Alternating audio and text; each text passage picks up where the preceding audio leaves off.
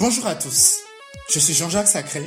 Bienvenue dans Jean-Jacques, le podcast où je pars à la rencontre de personnes inspirantes qui évoluent dans des milieux créatifs, afin de jacter avec eux sur de multiples sujets intellectuels, entrepreneuriaux, créatifs ou personnels. Et aujourd'hui, je reçois Elisabeth Tudor.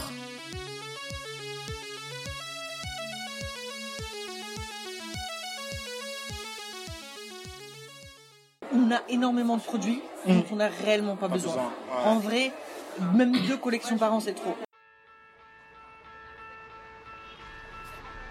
J'ai rencontré Elisabeth un peu par hasard.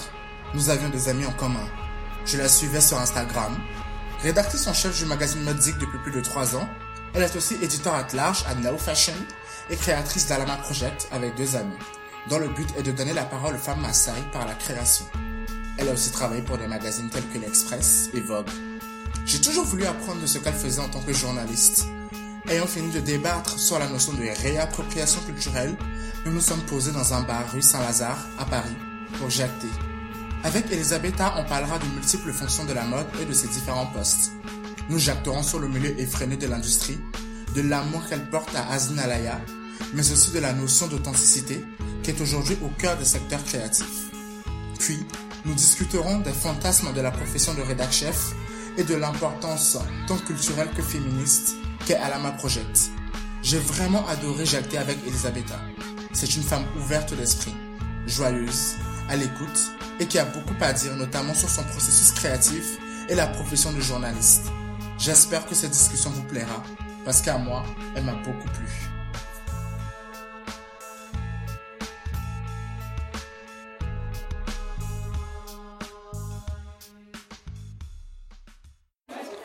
Alors bonsoir à tous, je suis avec Elisabeth Tudor. Bonsoir. Merci euh, de m'accorder cette interview, je suis vraiment content de t'avoir euh, chez Jean-Jacques. merci à toi. On vient de sortir d'un gros débat là tout à l'heure sur l'appropriation culturelle, c'était assez chaud. Tout à fait. Donc on a décidé de se et la réappropriation. Culturelle, voilà, c'est exactement ça, la réappropriation culturelle. Donc on a décidé de se poser là dans un bar, euh, dans la rue à côté de Saint-Lazare et discuter et jacter. Parce que mon podcast s'appelle Jean-Jacques. Je Bah m'appelle oui, Jean-Jacques et Jean-Jacques, tu vois. C'est pas mal, c'est pas mal.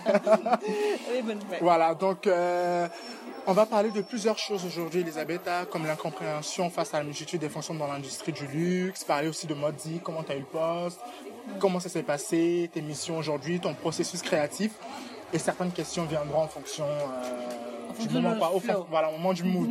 C'est-à-dire que ce sera vraiment, on va discuter, quoi, ce sera pas une interview. Parfait, parfait. Donc, euh, je suis vraiment content de t'avoir. Donc, on va aujourd'hui parler. Merci Tu es rédactrice en chef du magazine Modique Tout à fait, et tu es aussi éditeur at large à Now Fashion tout à et fait. tu es créatrice d'une marque qui s'appelle Alama Project. Comment tu fais Voilà. en fait? Tu dors? Euh, tu, tu, Elisabetta, tu dors, ne dors pas, c'est ça, c'est ça, Voilà, la- ça. ça. en fait le, le mystère, c'est que je, je ne dors pas. Euh, D'ailleurs, euh, les cernes ne, ne diminuent pas. Ah. Mais non, en fait, euh, je suis freelance. Ah oui, Donc j'ai vraiment cette liberté de me dire que je peux, voilà, organiser mon emploi du temps comme je le souhaite. Mm. Après, euh, pourquoi, pourquoi j'ai ces trois projets en parallèle? C'est vraiment déjà par passion d'une part, après par nécessité financière parce que Mm. Ouais. comme on le sait tous dans la mode, euh, Ouais. les jobs sont pas forcément très bien payés, donc Et il faut l'argent ne descend pas euh, forcément. voilà, voilà, l'argent ne descend pas forcément. Mm. Donc il faut accumuler plusieurs, euh, surtout en tant que rédacteur, journaliste, c'est pas les, les, les mieux payés. Mm-hmm. Donc il faut accumuler plusieurs boulots. Et Alama Project, Alama Project, c'est quelque chose de complètement différent, c'est-à-dire que c'est vraiment un projet qui est né d'une passion de promouvoir l'artisanat Maasai. Donc, euh, qui n'a un projet où, où je gagne strictement rien, financièrement parlé. Je gagne juste une expérience euh, en enrichissante, fait. culturelle et intellectuelle, et de partage aussi euh, avec les femmes artisanes avec lesquelles on travaille. Mais je profite pas du tout financièrement de ça. Donc. Donc en fait, euh, rédactrice en chef de Modique et aussi éditeur à l'âge. Éditeur à l'âge, c'est quoi? Il y a tellement de fonctions en fait dans la mode. Fashion éditeur, fashion directeur, fashion writer, fashion éditeur à large, éditeur in chief, digital éditeur. Enfin en fait, c'est quoi éditeur à large et c'est qu'est-ce que tu fais aussi en tant que mission, en tant que rédac chef aussi chez Modique Voilà. Alors par rapport à Now Fashion, le statut d'éditeur at large, euh, ça, c'est en fait comme une sorte de rédac chef, mais qui, qui bouge quoi, qui est pas forcément en place, qui n'a pas d'équipe réellement à gérer. euh, au sein d'une rédaction. Moi, ce que je fais, c'est que je, je, je suis en charge pas de l'ensemble du site, c'est pour ça que j'ai pas un poste de rédac chef, mais d'une partie très spécifique qui est la partie Now Magazine. Mhm. Et sur cette partie-là, ce qu'on fait, c'est que je m'occupe euh, du contenu rédactionnel. Donc, Ouais. euh, je suis en charge, si tu veux, de commander les papiers à des journalistes à, à Paris, Milan, New York, où tu veux. Euh, et à leur faire respecter une certaine ligne éditoriale. Ça, c'est dans Fashion. Et pour Modzik, là par contre je suis rédac chef et donc je suis autant en charge de l'image du magazine que de la partie rédactionnelle et je Ouais. travaille avec euh, toute une équipe, une rédaction euh, sur place à Paris. C'est ça. En tout cas, Modic, c'est vraiment un magazine que j'adore. Comment tu as eu ce poste? Je crois que c'était créé par Anatole Amavi, Tout à fait. si je ne me trompe pas. Et à la base, c'était une, Anatole. ru- une rubrique au printemps homme qui est devenue ensuite un magazine. Voilà, Comment en ça s'est fait? Comment tu as eu cette, euh, ce C'est une poste euh, euh, rubrique, euh, rubrique dans, un magazine, dans un magazine qui s'appelle Open Mag. Mhm. Si, je, si je raconte pas des bêtises, à la tâche, je Non, taper. je pense pas. Mais, mais bon, en tout cas, c'est une rubrique de magazine qui a réellement euh, évolué en un magazine, comment dire, et qui allie justement, comme le nom le dit si bien, la mode et la musique. Modic. Et euh, moi, en fait, comment j'ai eu ce poste? Écoute, je, avant d'avoir ce poste, parce que ça fait maintenant presque trois ans que je suis rédac chef du magazine, j'étais, euh, je travaillais déjà pour le Modic en tant que freelance, en tant que pigiste. Mm. Euh, il faut savoir que j'ai rencontré Anatole euh, quasiment au moment où je suis arrivée à Paris à environ 10 ans. Euh, dans un showroom de marque comme ça et qu'on s'est juste liés d'amitié, qu'on a échangé et qu'il m'a proposé d'écrire pour son magazine. Ah, les opportunités, j'adore. J'adore bah ce ouais. genre d'opportunités dans les films un peu Dans un- irréels. Voilà. Tu vois, tu te dis, tu rencontres quelqu'un et en fait, dix ans plus tard, tu te, te retrouves à être rédac chef de son magazine. C'est génial, j'adore. Bah, c'était du coup vraiment c'était une évolution naturelle. J'ai jamais du tout cherché à être euh, Ouais. Mhm. rédac chef du ce magazine. J'ai pas monté les échelons euh, au sein du magazine. Juste euh, un beau jour, il m'a proposé le poste. J'ai dit oui. Ça me tentait de d'avoir un, un magazine print et online comme plateforme d'expression et aussi tout en me disant que je voulais vraiment apporter euh, j'essaie de, de, de cette union de mode et musique je voulais Ouais. apporter un nouveau visage en fait parce Ouais. qu'on en a vraiment marre de la presse féminine qui nous dit comment nous habiller ou, ou comment euh, comment faire pour perdre du poids euh, ou comment accepter son corps alors que euh, trois, trois pages plus tard justement on te donne des conseils de maigreur enfin j'en ai vraiment j'avais vraiment marre de ça et j'avais aussi en même temps marre au-delà de la presse féminine de la presse mode Ouais. qui euh, est très très très occidentale au final et qui ne donne pas du tout de visibilité à, aux autres cultures qui ne sont pas Paris, Milan, New York. Donc euh, voilà, j'en avais un peu marre de tout ça et je me suis dit que ça pourrait être une, une belle euh, occasion d'avoir un magazine print et online pour exprimer quelque chose de différent en mode et en musique. Ouais. Ce qui est vraiment bien avec Modic, c'est que ça rejoint en fait cette identité de créativité et de connecter en fait toute personne qui travaille dans la musique. C'est-à-dire qu'on peut avoir aujourd'hui Dua Lipa en couverture, comme demain avoir une personne qui a un D, qui fait quelque chose de vraiment sympa. Et c'est vraiment sûr. aussi ce que tu as voulu rechercher aussi dans ce poste, c'est-à-dire vraiment découvrir toutes sortes de musique, toutes, toutes sortes d'univers en fait. Tout à fait. C'est vraiment couvrir toutes sortes d'univers et, et pas être uniquement euh, international, mais aussi regarder la France. Donc oui, en effet, euh, on a pu avoir Dua Lipa et Halsey en couve, comme on a pu avoir euh, Esprit Noir et Sneezy. Ouais. Enfin, on cherche vraiment, tu vois, aussi à promouvoir euh, La musique. la musique en France. Mhm. Et bien sûr, on a un œil vers l'international parce que c'est important la musique. De toute façon, il n'y a plus vraiment de frontières dans la musique. Tu as, Internet, tu as Spotify, tu écoutes tout et n'importe quoi. C'est pas du tout lié à un pays, la musique, en fait, au final. Enfin, plus. En tout cas, dans son héritage, oui, mais Ouais. dans son expression, non. Et euh, donc voilà, c'était vraiment cette volonté d'avoir ces, ces deux regards-là sur la France, sur l'international, de ne pas être du tout dans quelque chose d'élitiste, de vraiment aussi promouvoir euh, les jeunes euh, artistes que personne ne connaît, tout comme on peut promouvoir un artiste bien appris. Ouais. Et donc voilà, c'est ce de vraiment faire ouais. Donc euh, tu parles aujourd'hui de la presse que tu te reconnaissais plus dans la presse féminine, dans la presse magazine. Ouais. Pourtant tu as quand même travaillé aussi pour ces presses-là. Je parle de l'Express, de. Vogue. Pourquoi aujourd'hui tu te reconnais plus Parce qu'ils ont un dictat ou parce qu'aujourd'hui aussi les chiffres chutent quoi? C'est-à-dire Oui. que la, la presse féminine aujourd'hui, euh, ils sont vraiment dans un tournant où ils se posent vraiment des questions. Bah, comme tu dis, les- la presse chute aussi parce que, bien sûr, à cause d'Internet, à cause des réseaux sociaux. Parce qu'en fait, aujourd'hui, on a accès à tout gratuitement. À n'importe quelle information, à n'importe quel visuel, à n'importe quelle édite de mode, à n'importe quelle interview d'artiste, on peut avoir un accès gratuit sur Internet. Donc en fait, ce qui a fait un, un peu en train de faire la mode de la presse spécialisée mode, euh, enfin un peu en train de faire la mort de cette presse spécialisée là, c'est qu'ils ont eu beaucoup de mal à se réinventer. C'est-à-dire qu'aujourd'hui, quand tu fais un magazine, il faut vraiment que, que ton contenu ait une exclusivité Ouais. qui n'est pas accessible autre part de manière gratuite en fait. Si, si, il faut qu'il soit vraiment Et positionné. Il faut ce soit positionné, il faut que tu aies un dialogue, une- un parti pris, il faut que tu racontes une histoire, il faut visuellement aussi que tu racontes une histoire, il faut pas juste te servir de... de- Enfin, faut vraiment qu'il y ait une direction artistique forte dans tes images, Mm-hmm. dans ton stylisme, dans, dans la photographie, dans tout. Il faut vraiment que ça devienne un objet d'art d'une certaine manière, Ouais. mais qui reste accessible bien sûr, Mm. pour ne pas être élitaire. Donc c'est vraiment euh, un peu une forme de schizophrénie, Mhm. mais Parce qu'on court, quoi, on s'arrête pas. Et surtout, je pense que là où la, la presse euh, spécialisée mode et féminine, là où ils se cassent beaucoup la gueule, c'est qu'ils n'ont pas compris que aujourd'hui on peut plus être donneur de leçons. Ouais. Tu peux plus avoir ce genre de, de titre. euh, 10 façons pour maigrir ou voilà comment euh, vous pouvez euh, je sais pas euh, réanimer votre couple ou, enfin des, des choses un peu bêtes au final Mhm. où on, on se croit en tant que presse, en tant que journaliste supérieur au lecteur et on lui dit comment vivre sa vie, comment s'habiller, comment manger, comment réagir, comment faire ci, comment faire ça. Et en fait, les gens aujourd'hui sont devenus leurs propres influenceurs d'une certaine manière. ouais. Avec les réseaux sociaux, tout le monde est très averti, tout le monde est très informé. On en a marre de d'être gavé comme des oies de Mhm. l'information ou à des sortes de, de dictates du comportement, de dictates de, de l'habillement, de dictates de, de l'opinion, de tout ce que tu veux. Mhm. Et c'est là où je trouve que la presse spécialisée Ouais. mode et féminine, n'a beaucoup n'ont pas su évoluer, c'est qu'ils continuent à, à être une vitrine du paraître Ouais. au lieu euh, d'apporter une réelle authenticité à leur discours. C'est exactement ça. Donc toi aujourd'hui, tu travailles pour un magazine qui est Modine, qui est vraiment positionné sur un, sur un champ, c'est-à-dire mode et musique. Quel conseil tu donnerais aujourd'hui à la jeunesse créative qui aimerait peut-être créer un magazine ou vraiment évoluer dans la presse? Quel conseil tu donnerais à ces gens-là? Parce que moi aussi, je réfléchis un jour à créer peut-être mon magazine. Mais quel, quel conseil tu pourrais apporter? Parce que ça fait quand même plus de 10 ans, je pense, que tu es dans la mode, Ouais. que tu es dans la presse aussi. Quel conseil, toi, tu peux apporter à ces gens-là? C'est drôle parce qu'en fait, moi je me dis qu'ils ont plus de conseils à me donner que moi à eux. Surtout la jeune génération. Je dis jeune génération, attention, j'ai si 30 vieille. ans. Ouais. J'ai 30 ans. Mais je pense que quelqu'un de 21 ans qui veut monter un magazine, Mm. de par son éducation, de par la culture dans laquelle il a vécu, et la société dans laquelle il a grandi, il aura une approche complètement différente à la mienne.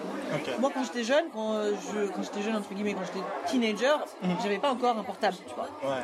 La nouvelle génération, euh, elle a que grandi avec ça. Donc en fait, je pense qu'ils ont beaucoup plus de conseils à me donner. Moi, le seul conseil que je peux leur donner, c'est juste de ne pas faire du copier-coller, Ouais. de rester authentique et de garder son propos, même s'il est risqué. D'avoir un parti, il faut vraiment avoir une ligne directrice et un parti pris. Ouais. faut pas juste essayer de plaire à tout le monde, il faut trouver sa niche et défendre sa niche. Et c'est en trouvant sa niche et en défendant sa niche qu'on peut devenir intéressant aussi pour le mainstream au fur et à mesure. Qu'on peut développer un, Être plus accessible aussi à plus de personnes en dehors du cercle. Moi, je pense que la chose la plus intéressante aujourd'hui, c'est de rendre quelque chose de niche inaccessible en fait Ah ouais. dans le dans, dans la presse. Et euh, voilà, c'est c'est le conseil que je peux te donner, c'est de rester authentique par rapport à ses propres envies, ses volontés, de trouver sa niche et de la défendre. Ouais. En parlant d'authenticité, en fait, il y a beaucoup de personnes qui, qui se posent aussi des questions par rapport aussi aux personnes qui influencent à toute cette industrie. A beaucoup de messages. Les gens, aujourd'hui, les marques privilégient le, la micro-influence. Un mot que j'ai découvert euh, il y a quelques jours. Oui Ouais, la micro-influence. C'est-à-dire que euh, aujourd'hui, les marques ne prendront plus des, des influenceuses qui ont 10 millions d'abonnés ou 3 millions d'abonnés. Ouais. Elles vont privilégier des filles qui ont peut-être 15 000 ou 30 000, mais qui ont des valeurs, en fait, qui ont des messages à partager. Je pense qu'aujourd'hui, l'authenticité est vraiment au cœur du message des marques, au cœur du message de la presse? Ben, en fait, les marques, elles essayent de, de s'approprier ça, tout simplement, parce que elles ont besoin de vendre. Ouais. Et euh, le phénomène des influenceurs a fait que, euh, voilà, enfin, on a eu tellement d'influenceurs, tellement de blogueurs, etc. Euh, le lectorat, tout comme l'utilisateur d'Instagram ou de Facebook, qui n'est pas dupe, il sait très bien dissocier une image authentique d'une fille qui aime réellement un produit à une image d'une fille qui a été payée pour porter ce produit. Ouais. Et je pense que cette volonté de, de, de- de s'associer à des gens qui ont, au-delà de l'image, aussi un message, c'est parfaitement naturel parce qu'on a tellement été dans une surenchère du visuel pendant des, Ouais. des années, du visuel de partout. On voit ça de partout, que ce soit des, des images de street style, de défilés, de, de je porte ci comme ça, je suis sur mon blog, de tutos, de tout ce que tu veux.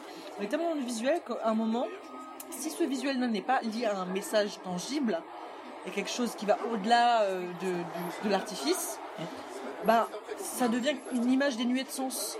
Et quand c'est dénué de sens, bah, les gens n'investissent plus, les- ça les intéresse pas, ils n'achètent pas. Et donc c'est tout le challenge des marques aujourd'hui, est vraiment de, de- de donner du sens à leur image, puisqu'on est tellement dans l'image, et que surtout, il faut se rappeler quand même que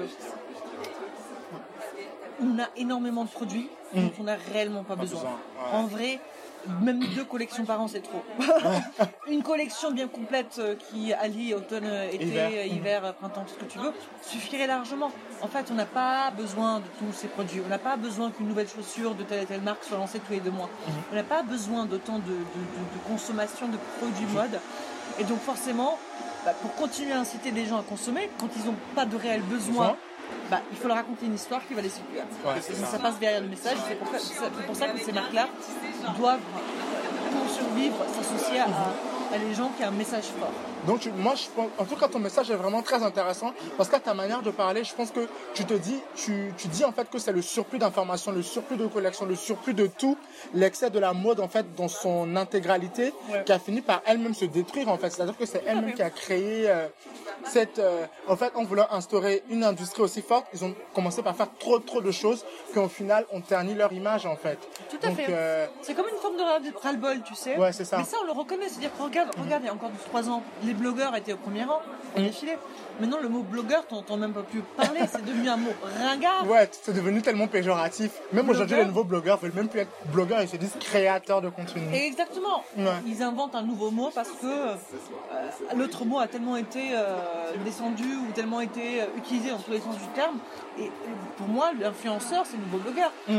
Au mot influenceur, c'est exactement, il aura exactement le même sort que celui du, du- du blogueur. Ouais, c'est ça. Euh, les gens en ont un peu marre maintenant. Moi, je peux te Ouais. que dans, dans deux ans, tu, tu vas plus entendre ce mot-là que dans un contexte péjoratif. Ouais, c'est ça. Comme c'est pour le blogueur. Je pense que c'est juste, euh, c'est parce qu'on essaie trop de, de créer de l'artifice autour du contenu. Ouais, c'est ça aussi. Et les gens ont besoin, je pense que Du réel contenu, de la on a besoin d'une authenticité, on a besoin d'une vérité, on a besoin de quelque chose de tangible. On a marre juste de créer de l'artifice pour l'artifice. Ouais. Ça, ça n'intéresse personne. Mais moi, je le vois, je suis pas forcément dans la mode, mais quand je réussis quand même à avoir des places au défilé, je vois les gens sont blasés, quoi. Ouais. C'est-à-dire qu'il y a 79 défilés dans la semaine. euh, Waouh, toi déjà, je t'imagine pour Modic le nombre de défilés que tu dois faire. Il y a des gens qui sont blasés, c'est-à-dire que cette étincelle maintenant n'arrive même plus à toucher des gens qui, depuis des trentaines ou des dizaines d'années, sont dans ce milieu. Donc c'est vraiment grave, quoi. Surtout dans une industrie dite créative. Bien sûr. C'est ça, quoi. Bah, c'est une surenchère d'informations, c'est une surenchère de visuels, c'est une surenchère de collections. En Mm. vrai, personne n'arrive à suivre. Moi, je, je, je plains parce que moi, je fais que Paris et de temps en temps, je fais aussi quelques défilés par-ci par-là. Mhm. Mais en général, euh, en défilé de masse, euh, c'est- vraiment juste à Paris que je fais toute la semaine euh, Ouais. avec les 10 défilés par jour. et, je, et je plains vraiment, je, c'est pas que je plains, mais je, je- mes collègues qui les font tous, c'est-à-dire qu'ils font autant Paris que Milan, Milan, que que, New York. Londres, que New York, mais en fin de saison, ils, ne voient plus rien. Ils me disent, je ne sais plus ce que j'ai vu. Parce qu'en fait, le- l'esprit et le corps humain n'est pas fait pour digérer autant d'informations d'un coup. C'est ça. On ne peut pas avoir assez de recul si on voit 10 différents, différents univers, 10 différentes collections, 10 différentes atmosphères par jour pendant un mois. Ouais. Genre, qu'est-ce que tu vois à la fin? Tu vois plus rien. T'es devenu aveugle en fait. C'est ça. Et je pense que. Et c'est pour ça que j'admire, par exemple, euh, notre cher Alaya qui malheureusement est décédé, mais C'était, que- ouais. qui m'a invité deux fois chez lui, que, que j'ai rencontré. Mais je sais, j'ai vu les photos, t'as mangé chez lui et tout ça. Mais qui est adorable et qui, Ouais. qui est juste un homme, mais d'une- il était unique dans ce qu'il faisait. C'était un homme d'une intelligence et d'un talent extrême. Et lui, c'était clairement quelqu'un qui n'avait rien à faire de tout ceci qui- et qui faisait les choses en temps et en heure, mais à son rythme, à lui. Mm. Il sortait une collection quand il voulait sortir une collection, il se laissait rien dicter. Bon, après, il vient d'une autre époque aussi qui a Ouais, fait qu'il a pu se construire de cette manière-là. Mais c'est pour moi. Aujourd'hui, il faut enchaîner, quoi. Tu rentres dans une maison de luxe, faut être prêt.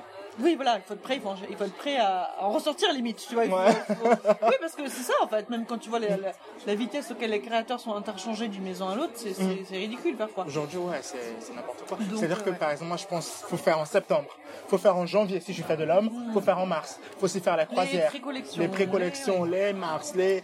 C'est n'importe quoi. Donc, pas. ouais. Et en fait, moi, ce que je pense, c'est que pourquoi aussi les grands rédacteurs ne délèguent pas aussi ces, ces défilés-là? Pour qu'en fait le rendement ou le traité aussi, le traitement de ces informations soit mieux traité. Parce qu'il y a une forme de snobisme Ouais. omniprésent dans la mode. C'est-à-dire que on a encore cette image du diable s'habille en Prada, de la, la papesse de la mode, de l'empereur de la mode. On a encore cette image ultra hiérarchisée de, de la mode où les positions, la position du rédac chef étant quelque chose de très euh, élitiste, inaccessible, une position de pouvoir. Et ça l'est d'une certaine manière. Ouais, ça l'est, ouais. Mais je pense que c'est en train de se déconstruire tout simplement parce qu'encore une fois, c'est- euh, euh, de- l'effet des- de l'internet et des réseaux sociaux, c'est que tout le monde a une opinion aujourd'hui. Mhm. Avec tout le monde est créateur de contenu, tout le monde a une opinion, tout le monde a accès à l'information et peut se faire une opinion et peut créer quelque chose facilement. Euh, et en fait, du coup, on en a marre d'avoir des gens qui nous dictent le bon goût, qui nous dictent ce qu'il faut porter, qui nous dictent ce qu'il faut faire. Je pense que moi, le concept même du, du- du diable sans brillant de, de la papeuse de la mode tel qu'on le connaît, ça aussi, ça va.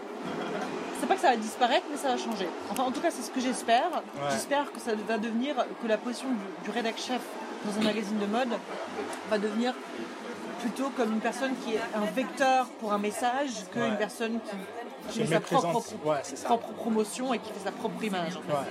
J'espère. Bah, en tout cas, euh, c'est ce qui est en train de se passer en ce moment avec toutes les rumeurs euh, sur Anna Wintour et son départ de Vogue. Je pense que si aujourd'hui Anna Wintour part de Vogue, ça va vraiment aussi inciter les autres rédacteurs chefs ou rédactrices à repenser aussi leur manière d'être dans un dans un dans une industrie en fait mode parce que Anna Wintour c'est quand même Anna Wintour quoi. Ça fait euh, près de 30 ans qu'elle est à la tête du Vogue américain et elle a vraiment développé donc du coup aujourd'hui si elle part mais moi aujourd'hui je me demande qui va la remplacer par exemple Bien sûr. Mais tu sais, c'est- générationnel ce genre de phénomène. C'est-à-dire que elle fait partie d'une génération de personnalités de la mode qui euh, s'autosuffisent et qui sont euh, liées à, une- à un personnage, à une célébrité. Donc euh, de- ah, tu peux te parler à ce, ce sujet-là d'Annie Wintour, comme tu peux parler de Karl Lagerfeld. Tu vois, c'est Ouais, exactement le même ça. type de personnage. Et je pense que aujourd'hui, justement, on va vers quelque chose de plus humble euh, dans, euh, dans- enfin j'espère en tout cas, dans, dans, dans la démarche du personnage, euh, de la célébrité de la mode, on a quelque chose de plus, euh, le plus vrai moins incluant, narcissique de plus incluant, de plus, il y a un plus grand partage. En tout cas, je le sens dans les petites rédactions, dans les magazines Mhm. indépendants. On n'a pas que ce soit Modic, que ce soit le magazine Antidote, que ce soit d'autres magazines indés. Il y a vraiment cette notion de, je trouve en tout cas, de, de partage, des petites rédactions où tout le monde est plus ou moins au même niveau. Euh, moi, je suis pas du tout là en tant que rédacteur chef au Modic à crier sur mes employés euh, ou à leur dire comment faire les choses, apporter mon café. Ouais, non, ça. on est vraiment dans un partage et c'est- c'est c'est quelque chose que je souhaite aussi aux magazines bien établis. Et c'est- je pense que c'est à cause de ça, justement parce qu'ils sont encore dans ce- cette, manière, cette vieille manière de faire les choses, cette vieille manière hiérarchisante, que du coup, ils ne parlent pas du tout à un jeune public, ils ne parlent pas du tout à la nouvelle génération, et forcément, bah, ils se vendent plus aussi. C'est ça, c'est exactement ça. En même temps, aujourd'hui, avec le système des millénials, ils sont tous en train de réfléchir à comment ils vont faire, quoi, pour essayer de cibler les nouvelles personnes. Moi, je le vois, enfin, aujourd'hui, il y a plein de consultants qui ont 20, 21 ans, quoi, 20, 21 Bien ans, sûr. qui sont en train de Bien révolutionner aussi la- le secteur de la mode. Donc, c'est vraiment quelque chose de super important. Donc, euh, on va entamer, en fait, sur un autre sujet, sur tes processus créatifs. Comment tu fais pour créer autant? Parce que tu es quand même sur trois positions différentes. Ouais. Comment tu fais pour euh, suivre le cap, tout le temps être euh, bien à l'aise, tout le temps aussi dissocier en fait Now Fashion de euh, de Modic, de Alama, de aussi tes autres projets futurs? Comment tu fais? Bah, en fait, j'ai pas de vie. Ah, Non, quand même, je vais pas dire ça parce que sinon mon copain va être, va être furieux. Ouais, Mais non, j'ai. En fait, je sais pas, c'est. Je segmente mon cerveau, tout simplement. Mm. J'ai pas le choix parce qu'encore une fois, c'est lié bien sûr au désir de faire plusieurs choses et d'avoir plusieurs projets qui me passionnent, mais c'est aussi lié à une question financière. Mm. Si pour être tout à fait honnête, je pouvais euh, juste gagner ma vie avec un média et pas deux, bah, peut-être que je ferais ça au final, tu vois. ouais. Là, c'est aussi une question financière. Mais c'est. euh, en fait, moi, ça me stimule le fait. En fait, je, trouve ça très enrichissant, justement, de pas être juste dans une case, de pas juste être sur un projet. Parce qu'au final, on se rend compte que, que des synergies se créent entre, entre les différents projets. Pas des synergies directes, en termes de collaboration ou quoi que ce soit, mais Ouais. Les contacts que tu peux avoir à travers un magazine peuvent bénéficier à l'autre. L'autre, Euh, ouais. euh, L'expérience que tu peux avoir sur un projet, bah, au final, Ça te bénéficie au magazine. bénéficier au magazine, justement ça te, ça te donne une certaine leçon et du coup tu commets pas les mêmes erreurs sur, euh, sur ton projet. Tout ça c'est juste euh, une manière constante d'apprendre et d'évoluer et je trouve ça, ça très enrichissant justement de pas être fixé juste sur un projet, mais de pouvoir pas s'éparpiller parce que je trouve pas que c'est d'éparpillement, mais de pouvoir se, se diviser entre différents projets et être à 100% sur chaque projet. Ouais. Bon après du coup j'ai pas de vie privée comme je l'ai dit, mais Ouais, bah Faut tu arrives quand même, ouais, faut choisir aussi. Donc en fait, tu parlais de, en fait, si tu avais la possibilité aussi d'évoluer dans, dans un seul média, dans un seul média, tu aurais pu avoir la, la- la possibilité. Donc ça me revient, ça revient en fait à penser à la situation en fait de pigiste aussi dans le journalisme. C'est autant difficile que ça être journaliste de mode aujourd'hui, parce que enfin c'est J'en parle parce que euh, il y a Mélodie aussi qui écrit dans plusieurs magazines. Il y a même euh, ah pardon j'ai oublié son nom. Ça me revient. Alice, qui voilà, ouais. Alice qui euh, travaille aussi au- euh, chez les Arocs comme chez Antidote. C'est vraiment, Nova, ouais. ouais, à Radio Nova aussi, c'est vraiment important aussi d'avoir plusieurs pour pouvoir subvenir. Qu'est-ce que aussi Ah le- l'industrie aussi de la mode fait aussi pour aider ces pigistes-là? Est-ce qu'il y a des lois pour avoir la sécurité, tout Elle ça? fait rien du tout et c'est le problème et c'est pour ça que tu te retrouves avec des journalistes établis comme Alice ou Mélodie Mm. Ouais. ou moi Oui, qui se voient obligés de, de cumuler les, les différents tafs au sein de la mode pour pouvoir vivre. C'est une réalité, pour pouvoir quoi. Mm. vivre, c'est pour pouvoir vivre. hein. Pas- on n'est pas du tout en train de toucher euh, 10 000 par mois ou 6 000 par mois. Enfin, c'est vraiment pour pouvoir payer nos loyers et s'amuser un tout petit peu. C'est pas du tout pour vivre euh, comme un pacha, je sais pas où. Donc, euh, ouais, c'est une réalité malheureusement qui est là. Et ça aussi, c'est encore un, malheureusement lié aussi. euh, c'est un handicap, je trouve, de cette euh, industrie de la mode. C'est que beaucoup de choses se font au nom du prestige. ouais. Alors que, excuse-moi, si tu écris un dossier de presse pour euh, président Camembert, Mm. ils vont jamais te dire non mais tu sais, on te paye un peu moins, mais c'est bon pour ton image. Tu vois ce que je veux dire Ouais, Et ça, c'est le problème de la mode, c'est qu'on n'arrête pas de te dire, autant dans la presse que dans les marques, que aïe, malheureusement, on a que ça comme budget, mais tu sais, ça va être bon pour ton ton CV. image, ouais. Ils disent tout final, ça. Quand t'as quand t'as déjà 10 piges d'ancienneté dans le milieu, tu te dis, genre, bon, en fait, c'est pas, euh, c'est pas de la- mon- le prestige ni un vêtement gratuit qui va payer mon loyer, qui va, euh, je sais pas, payer les frais de scolarité de mon enfant. Ouais. tu vois, donc euh, ça, c'est un grand souci pour la mode, mais je pense que je sais pas comment combattre ça. Après, c'est quelque chose qui est plutôt du coup lié au grand patron. C'est plutôt lié. C'est une, une forme de structure qu'il faut repenser au sein des rédactions, des structures qu'il faut repenser au sein des marques. C'est un peu hors de notre portée. Ouais. À part en parler et crier au scandale, Mhm. Ce qui est déjà beaucoup, je trouve, on ne peut Ouais. pas faire grand chose. Bah, il y a vraiment beaucoup de, de médias aujourd'hui qui s'offusent, comme la vie de pigiste. Il y a plein de trucs sur Twitter, mais en fait, on ne sait pas comment combattre ça parce que c'est vraiment compliqué. En fait, on ne sait pas par où commencer, qui dénoncer. Surtout qu'aujourd'hui, il y a de plus en plus de patrons de presse qui sont nommés, qui gagnent encore plus que prévu, alors qu'ils disent que le secteur de la presse est mis à mal. Enfin, c'est vraiment hyper compliqué, quoi. Ouais. Et euh, la question à se poser, c'est comment faire? Parce que moi, je prends ton exemple, ça fait 10 ans que tu es dans la presse. Il y a des gens aujourd'hui encore qui continuent, je pense, de te dire que en fait, ce sera bon pour ton image si tu écris peut-être un papier. Ouais, sauf que là, je ref- enfin, pour ce genre de choses, je refuse catégoriquement. Ouais. Parce que euh, je considère que non seulement j'ai assez d'an- d'ancienneté pour refuser, mais au-delà de ça, je trouve que tout travail mérite salaire, Ouais. peu importe ton expérience. du moment que tu, que, que tu es considéré assez bon pour faire ce travail-là, et j'estime que c'est la considération qu'on te donne quand on te, demande de faire un job, parce que sinon, pourquoi, pourquoi tu me contactes, tu vois C'est ça, exactement euh, ça. dans ce cas-là, ben oui, enfin, tout travail mérite salaire, et que ce soit dans la mode ou autre part, tu vois, je, je, je pense que c'est très important et que malheureusement, dans cette, surtout dans cette industrie, on a encore des gens qui font les choses gratuitement, Ce qui aussi met à mal aussi ceux qui le font, tout à fait, qui prennent et euh, qui vont l'argent. nuire du coup à un peu l'industrie parce qu'en faisant les choses gratuitement, ben, fait pas, on se fait pas évoluer, mais on fait pas évoluer ses collègues et l'industrie non plus. Ouais, c'est ça.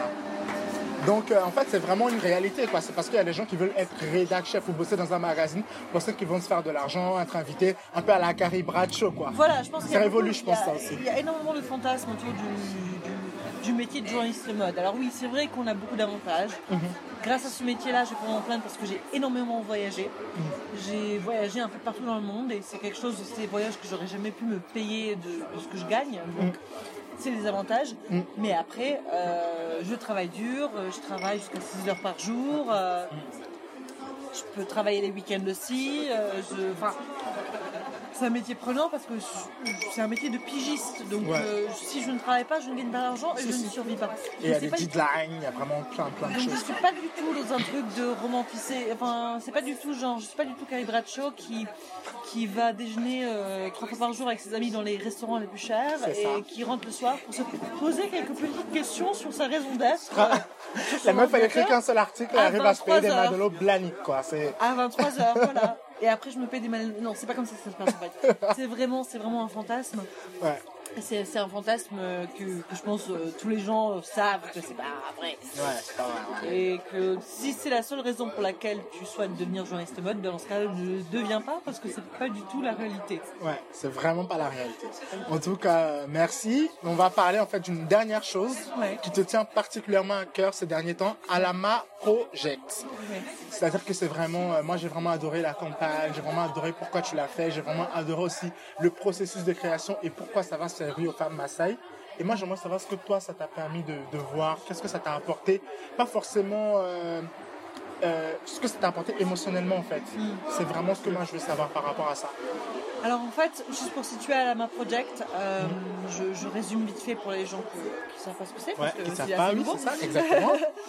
En fait, c'est euh, une marque de bijoux Maasai, de bijoux traditionnels Maasai, c'est-à-dire qu'on on est vraiment sur un vrai bijou de culture Maasai, pas du tout du bijou T'en fantaisie. portes là en plus J'en porte, tout Ah, à fait. La communication. la communication, voilà. c'est pas du tout un, un bijou fantaisie inspiré par la culture Maasai, mais c'est un bijou Maasai qui est fait par des artisanes Maasai. Voilà. Euh, au pied du Kilimanjaro. by us. Exactement. Mm. Euh, en Tanzanie, au pied du Kilimanjaro, dans trois villages spécifiques, Ngabobo, les Kirumoni et Madebe. Mhm. Euh, et en fait, c'est un projet qui a commencé il y a trois ans. J'ai créé en collaboration avec euh, une amie à moi, Nini Golong, et une artisane Maasai, Ekaeli Palangio, qui a- habite en, Tanzanie, qui habite euh, à Ah. Ngabobo et qui gère le projet en Tanzanie. Mhm. Et en fait, la volonté, c'était d'une part de me dire, ok, j'ai cette expérience dans la mode, je suis journaliste mode, j'ai tous les contacts qu'il faut dans la presse, j'ai tous les contacts qu'il faut au niveau des acheteurs, qu'est-ce que j'en fais? Mm. Qu'est-ce que j'en fais? Est-ce que je peux faciliter, euh, et faciliter un projet culturel et donner euh, ces contacts-là pour qu'ils puissent être bénéfiques à quelqu'un qui ne les a pas Ouais. c'est vraiment comme ça que ça a commencé. C'est en se disant que dans la volonté de promouvoir l'artisanat, parce que l'artisanat c'est quelque chose qui m'intéresse au plus profond, Mm. et c'est quelque chose qui n'a pas du tout commencé, c'est pas du tout une passion qui a commencé avec l'artisanat Maasai, c'est que depuis 10 ans que je suis dans la mode, mes reportages en termes de en tant que journaliste sont principalement basés sur la création locale et l'artisanat à travers le monde. Ouais. Donc c'est vraiment quelque chose que je suis professionnellement depuis très longtemps. Et c'est avéré que j'ai eu cette opportunité de, de travailler pour une ONG basée en Tanzanie, Africa Amini Alama, et que en travaillant pour cette ONG-là, un travail qui n'avait rien à voir avec l'artisanat parce que je m'occupais de leur partie sponsor- sponsoring et, et communication, j'ai euh, découvert l'artisanat Maasai et on m'a présenté des artisanes et je me suis dit que en fait c'était presque un devoir avec l'expertise que j'avais dans la mode de, de leur faire profiter au final de, de ces contacts-là. Si, si. Donc du coup, on a créé euh, à trois avec Ekaeli et Mimi cette structure euh, qui s'appelle Alama Project et qui est une marque de bijoux Maasai encore une fois. Et le but en fait de ces bijoux-là, c'est de faire vivre euh, les femmes euh, les femmes Maasai artisanes, de leur faire gagner de L'argent. De leur faire euh, vraiment de créer une économie locale par rapport à leur artisanat et de valoriser dans un deuxième temps aussi leur artisanat à l'international parce que ce que beaucoup de gens peut-être ne savent pas parce qu'ils ne sont pas forcément informés, mais c'est que le- la culture Maasai a souvent été appropriée et pillée par l'industrie de la mode, dans Ouais. les campagnes de mode, que ce soit dans les étoffes qu'ils utilisent pour les collections et qui ne sont pas du tout créditées, ou on n'est même pas au courant que c'est- c'est une étoffe Maasai, ou, c'est juste mentionné, mais on n'apprend rien de plus sur la culture. Voilà, ils n'ont rien reversé, ils n'ont rien il n'y a produit, il n'y a aucune rien- crédibilité il a qui est donnée. aucune Voilà. collaboration qui a été faite, il n'y a aucun partage en fait. Voilà. Et surtout, il n'y a aucun bénéfice qui a été partagé. Mm. Il y a réellement que, réellement, euh, voilà, plein de marques qui se sont fait de l'argent sur le dos de tribus africaines, dont les Maasai. Mm. Et donc moi, en observant tout ça avec beaucoup d'amis journalistes, on s'est dit bon, il faut faire quelque chose, il faut faire quelque chose. Et c'est vraiment là où je me suis dit bon, il est temps vraiment de créer cette plateforme. C'est pour ça que ça s'appelle Project et pas Brand parce que c'est vraiment un projet ouais. qui évolue. Et vraiment, et- et je- dans, dans ça, on est vraiment comme des vecteurs ou comme euh, un passeur qu'on a pu dire tout à l'heure, c'est-à-dire qu'on on ne touche pas du tout au design. Mm. Chaque femme fait son bijou comme elle l'entend, en respectant les codes traditionnels de sa propre culture. Et nous, on est vraiment là comme euh, on est là pour vendre et promouvoir ce qu'elles font. Et les revenus, les bénéfices, les bénéfices pardon, leur reviennent Ouais. en deux temps. C'est-à-dire que déjà, il faut bien sûr payer pour ce qu'elles font. trois fois le, le prix local de ce qu'elles sont payées pour, euh, Pour le faire. pour le faire.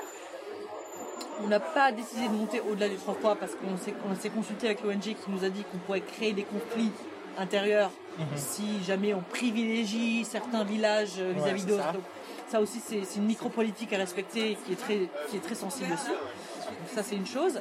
Et en deuxième partie, une partie des bénéfices revient directement à l'ONG Africa Vinyalama qui elle-même crée des différentes structures sociales, médicales, écologiques pour, euh, pour ju- justement donner aux Maasai les moyens de s'autonomiser. Ah ouais. C'est vraiment un projet très très complet en fait. C'est très complet. et Je, je sais que ça peut être aussi mal perçu par beaucoup de gens, comme on l'a eu tout à l'heure. Ouais, euh, comme on l'a eu tout enfin, à c'était l'heure. pas mal perçu, c'est faux, parce qu'au final, les gens ont, ont- vraiment adhérer au ont projet. eu ouais. un, un débat sur le projet et ont compris ce, qui, ce dont il s'agissait. Mhm. Mais c'est vrai que moi, un- un- j'ai une problématique. C'est que je suis une femme blanche, soi-disant privilégiée. Or, si tu regardes mon compte en banque, je suis tout sauf privilégiée.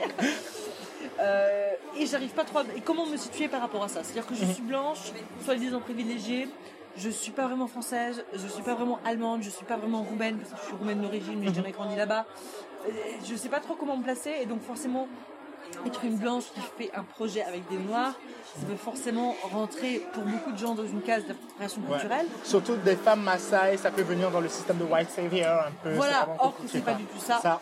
Or que Surtout moi, que tout est reversé en fait, t'es juste l'intermédiaire en fait. D'ailleurs, je me sauve pas moi du tout parce que je me suis assez ruinée, on s'est assez ruiné financièrement avec ce projet-là. Alors d'aujourd'hui, Ouais. c'est pour ça qu'on fait cette collecte de fonds sur Kickstarter parce que réellement, on n'a aucun moyen de continuer à produire ce projet-là parce qu'on a investi toutes nos économies. Bref. Mais donc c'est pas du tout du, euh, du savior de quoi que ce soit, de white ou pas white, c'est juste une passion pour l'artisanat. Et pour moi aussi, à la main, c'est ce que je, je veux aussi dire aux gens, c'est que c'est un premier projet. C'est-à-dire que moi, dans l'idéal, à la main project, je veux, pendant 5 ans, et Kaeli, l'artisan Maasai avec lequel Ouais. on a commencé ce projet, soit assez autonome et qu'elle ait assez développé ses connaissances euh, informatiques. Parce que ça faut savoir, avant Ouais, qu'on soit ça. arrivé, elle n'avait pas de portable, elle n'avait pas d'ordinateur. C'est c'est un truc, c'est une réalité en fait. Qu'elle est assez, qu'elle s'est assez formée pour pouvoir mener ce projet tout seul avec les femmes Maasai. Donc c'est vraiment un projet qui vise à autonomiser les gens. On n'est pas du tout là pour rester là pendant 10 ans, 20 ans. Je ne veux pas être CEO de cette marque pendant euh, 20 ans, 30 ans. Ouais. Moi j'ai envie de déléguer le projet aux femmes Maasai le jour où elles pourront en faire leur propre bébé. Sauf Ouais. qu'à l'heure d'aujourd'hui, il y a une réalité, une vérité vraie, qui est que bah, on est les seuls à avoir les contacts de la presse, on est les seuls à savoir manier ces codes de la presse, on est les seuls avoir les contacts vis-à-vis des acheteurs et des boutiques. Donc c'est pas qu'elles ont besoin de nous, mais c'est qu'on a besoin d'être là dans ce projet pour le faire vivre. Le jour où les femmes Maasai pourront faire tout ça elles-mêmes, rentrer en contact avec la presse elles-mêmes, vendre leurs bijoux elles-mêmes aux multimarques, elles n'auront plus besoin de nous. Et c'est ce jour-là où je dirais, on a bien fait notre boulot en fait. Voilà, c'est ça, c'est exactement ça. Donc euh, voilà. Mais pour l'instant, euh, voilà. On vient de créer la marque, on est encore euh, en évolution. Donc euh, il y a une campagne euh, Kickstarter, je vais mettre le lien dans le podcast Merci pour que vous puissiez euh, participer.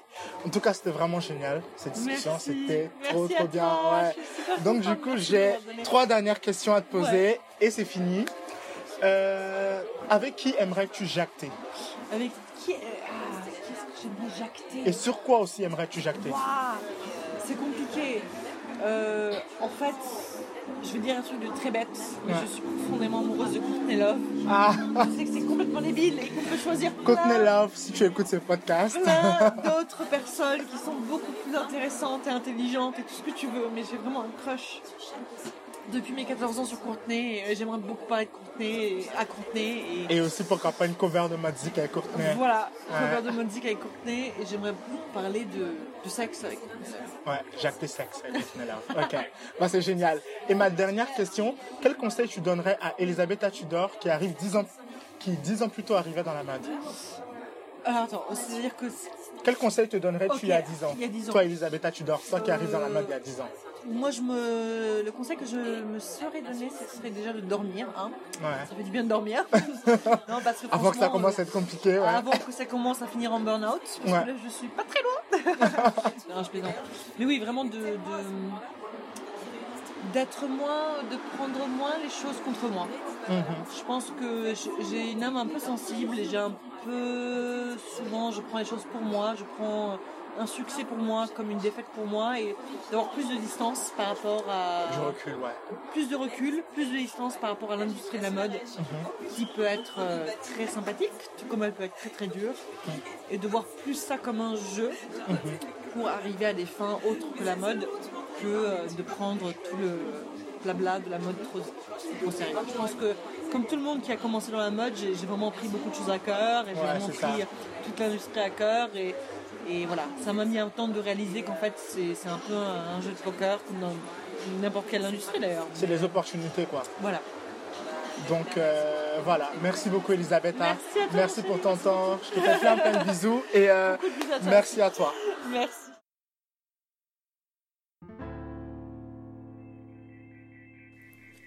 Merci beaucoup d'avoir écouté. Si ça vous a plu, je vous conseillerais de faire plusieurs choses. Premièrement, vous abonner à Jean-Jacques à votre application de podcast, que ce soit sur Apple, iTunes, Deezer ou SoundCloud. Deuxièmement, si vous êtes sur iTunes, vous pouvez laisser un avis. 5 étoiles de préférence, ça m'aiderait beaucoup pour le référencement et permettrait de faire découvrir ce podcast à d'autres personnes. Enfin, si vous voulez me suivre sur les réseaux sociaux, c'est sur Instagram que je suis le plus. Il vous suffit de taper Jean-Jacques Podcast, tout attaché, pour me retrouver. Pareil pour Facebook et Twitter. J'y partagerai des recommandations sur des films, musique, livres, podcasts que j'ai vus, lus ou écoutés, le temps d'une newsletter et d'un site internet. Voilà, j'ai fini. Merci encore et à dans deux semaines pour un nouvel épisode.